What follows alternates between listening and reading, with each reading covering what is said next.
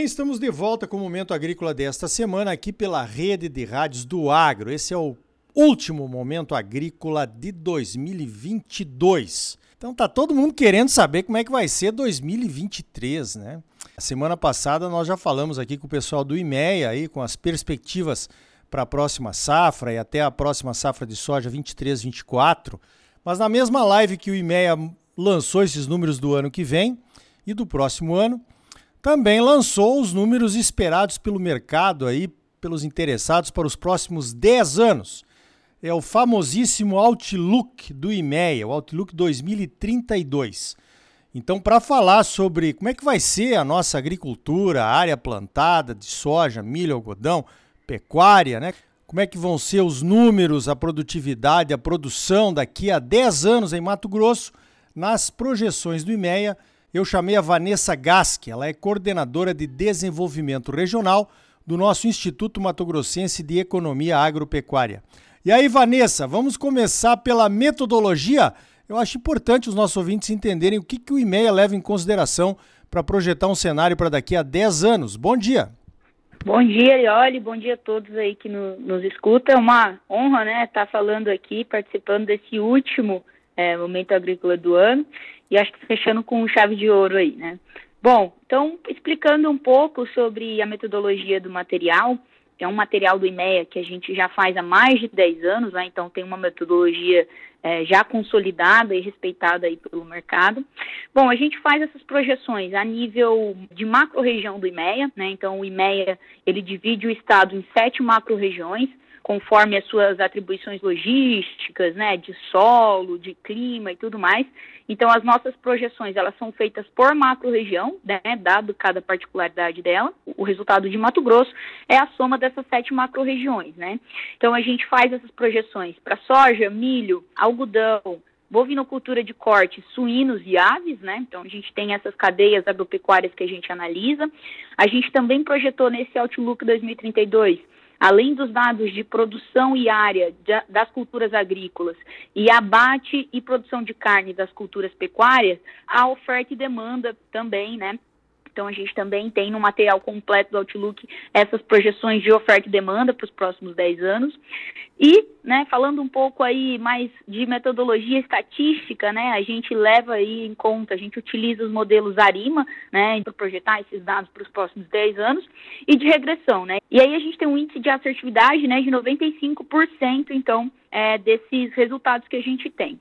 E um outro ponto importante quando a gente vai analisar esses resultados do Outlook é como a gente interpreta os gráficos, né? Que ali a gente tem, então, os gráficos de área, produção, e nele é, é, possível a gente ver a série histórica, né, já consolidada, as projeções e duas linhas, né, entre as projeções. No caso, a gente tem o limite superior e o limite inferior. Então, às vezes, a gente pode não cravar exatamente aquele resultado que o IMEA projetou, mas é, muito possivelmente esse resultado vai ficar entre esses limites, né? Que é esses 5%, digamos aí, que a gente tem de, de erro é, nos modelos estatísticos, né?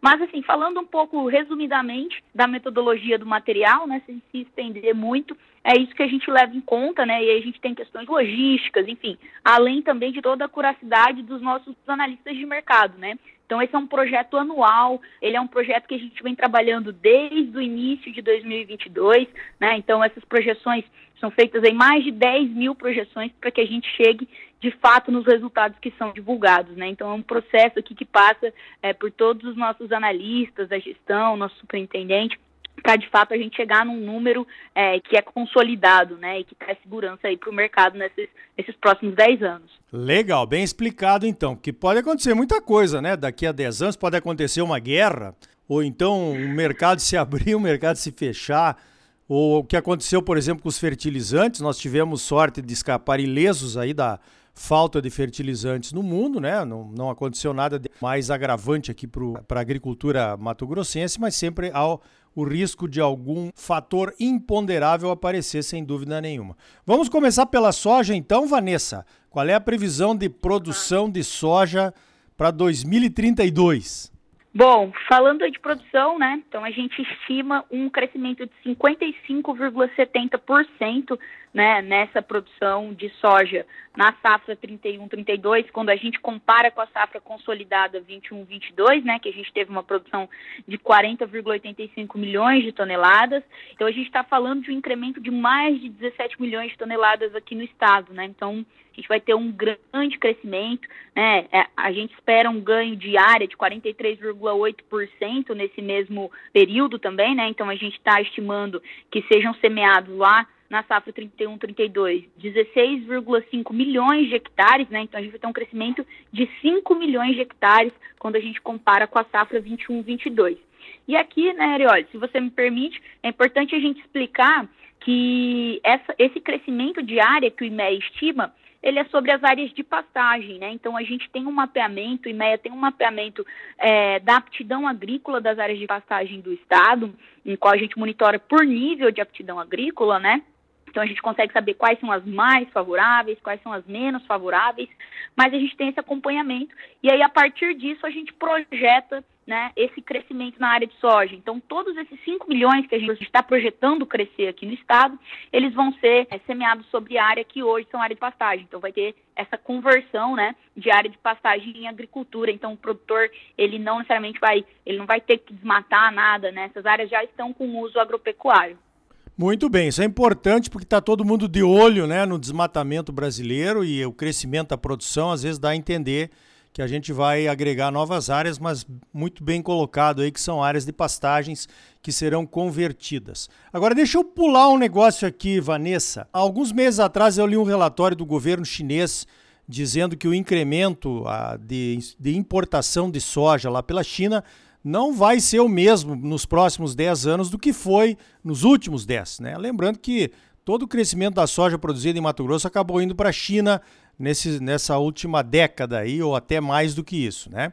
Meu amigo Lintan, que esteve aí visitando o IMEA algumas semanas atrás, que é um, chinês também de uma das principais esmagadoras lá da China, diz a mesma coisa, o crescimento chinês vai ser menor, Consequentemente, as importações também vão ser. Para onde que vai toda essa soja, Vanessa? Tem mercado para isso? Olha, olha, tem sim, né? A gente projeta esse crescimento, como eu falei, a gente tem uma metodologia bem robusta, né? Então, para além das projeções estatísticas, a gente leva em consideração outros fatores. Né? Então, a gente tem é, essa análise de aumento da expectativa de aumento da população né, nos próximos anos. Então, a gente tem uma estimativa da FAO de incremento na população. Consequentemente, a gente deve ter um incremento né, de consumo de proteínas, de carne, e isso vai demandar mais ração. Com certeza vai ter aí demanda para esse incremento. Né? Aqui citando um dado é, dessa projeção de oferta e demanda, a gente estima né, que a maior parte ainda, lá em 2031, 32, na safra, vai estar tá indo para exportação.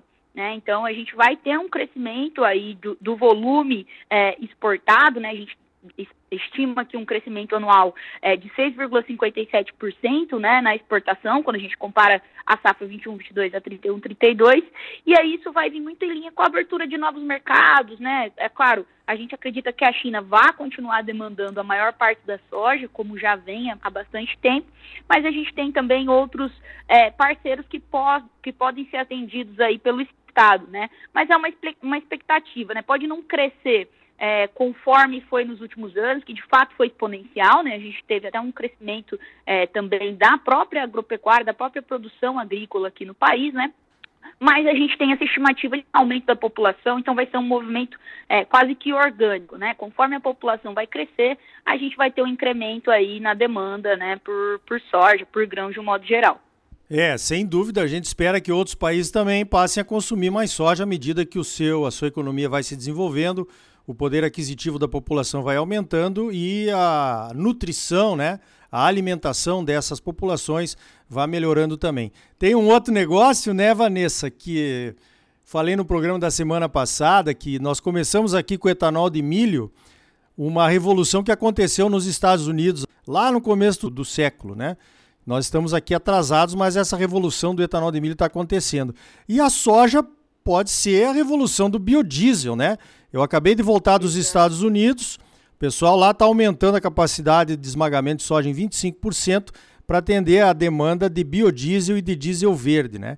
Isso aí não está considerado nos próximos 10 anos, Vanessa, o biodiesel? Claro, tá sim, Ariel. Muito bem lembrado, pontuado, inclusive, né? A gente estima um incremento no, nesse consumo interno aqui do Estado, né, para os próximos 10 anos.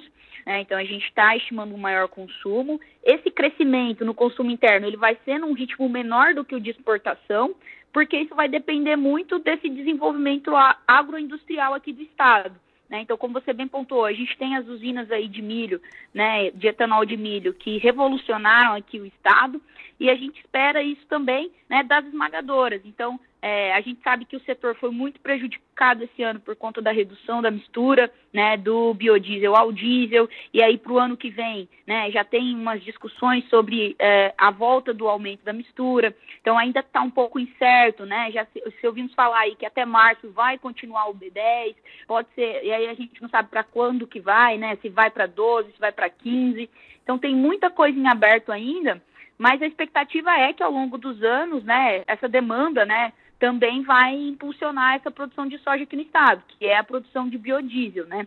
E pode ser, né, que isso se intensifique ainda mais do que o que a gente projetou, porque o que a gente leva em conta, Arioli, quando a gente vai fazer as projeções, é o que a gente tem de informação hoje, né? Então a gente não consegue monitorar como vai estar em 2024, né? Então se, se tem algum investimento projetado, a gente analisa todas essas questões. Então, trabalhando com a capacidade que o Estado tem hoje de esmagamento, né, e com esse futuro ainda um pouco incerto de como vai ser a mistura de biodiesel ao diesel, a gente projeta é, um crescimento aí de 2,97% ao ano no consumo interno né, de soja. Então, além da exportação, a gente vai ter esse crescimento, também estimamos esse crescimento no consumo interno. Né? Então, a gente já trabalha perto da nossa capacidade máxima né, de esmagamento aqui no estado de, de, de soja, então precisam de novos investimentos para que o setor cresça né, e se desenvolva ainda mais aqui em Mato Grosso. Positivo. Por isso que essas políticas, né, essas políticas de biocombustíveis são importantes, que os governos sinalizem para que os investimentos venham, né? Lembrando que o investimento no aumento de capacidade de esmagamento lá nos Estados Unidos vai trazer também uma oportunidade para o Brasil, no caso da soja, de aumentar a sua participação no mercado internacional de exportação de grãos, porque certamente os mercados vão achar menos grãos lá nos Estados Unidos em função da, do uso para biodiesel. Olha, eu estou conversando aqui com a Vanessa Gas, que ela é coordenadora de desenvolvimento regional do IMEA. Estamos falando sobre o Outlook 2032. E eu vou convidar vocês para continuarem conosco aqui no próximo bloco, que nós vamos falar de milho. O milho já é a maior produção do estado, né? Vai se consolidar nos próximos 10 anos como o maior volume produzido. E eu acho que vai ter uma hora aí que o milho vai passar até o soja também em faturamento. Mas isso nós vamos perguntar para a Vanessa no próximo bloco. Continue conosco, voltamos já. Música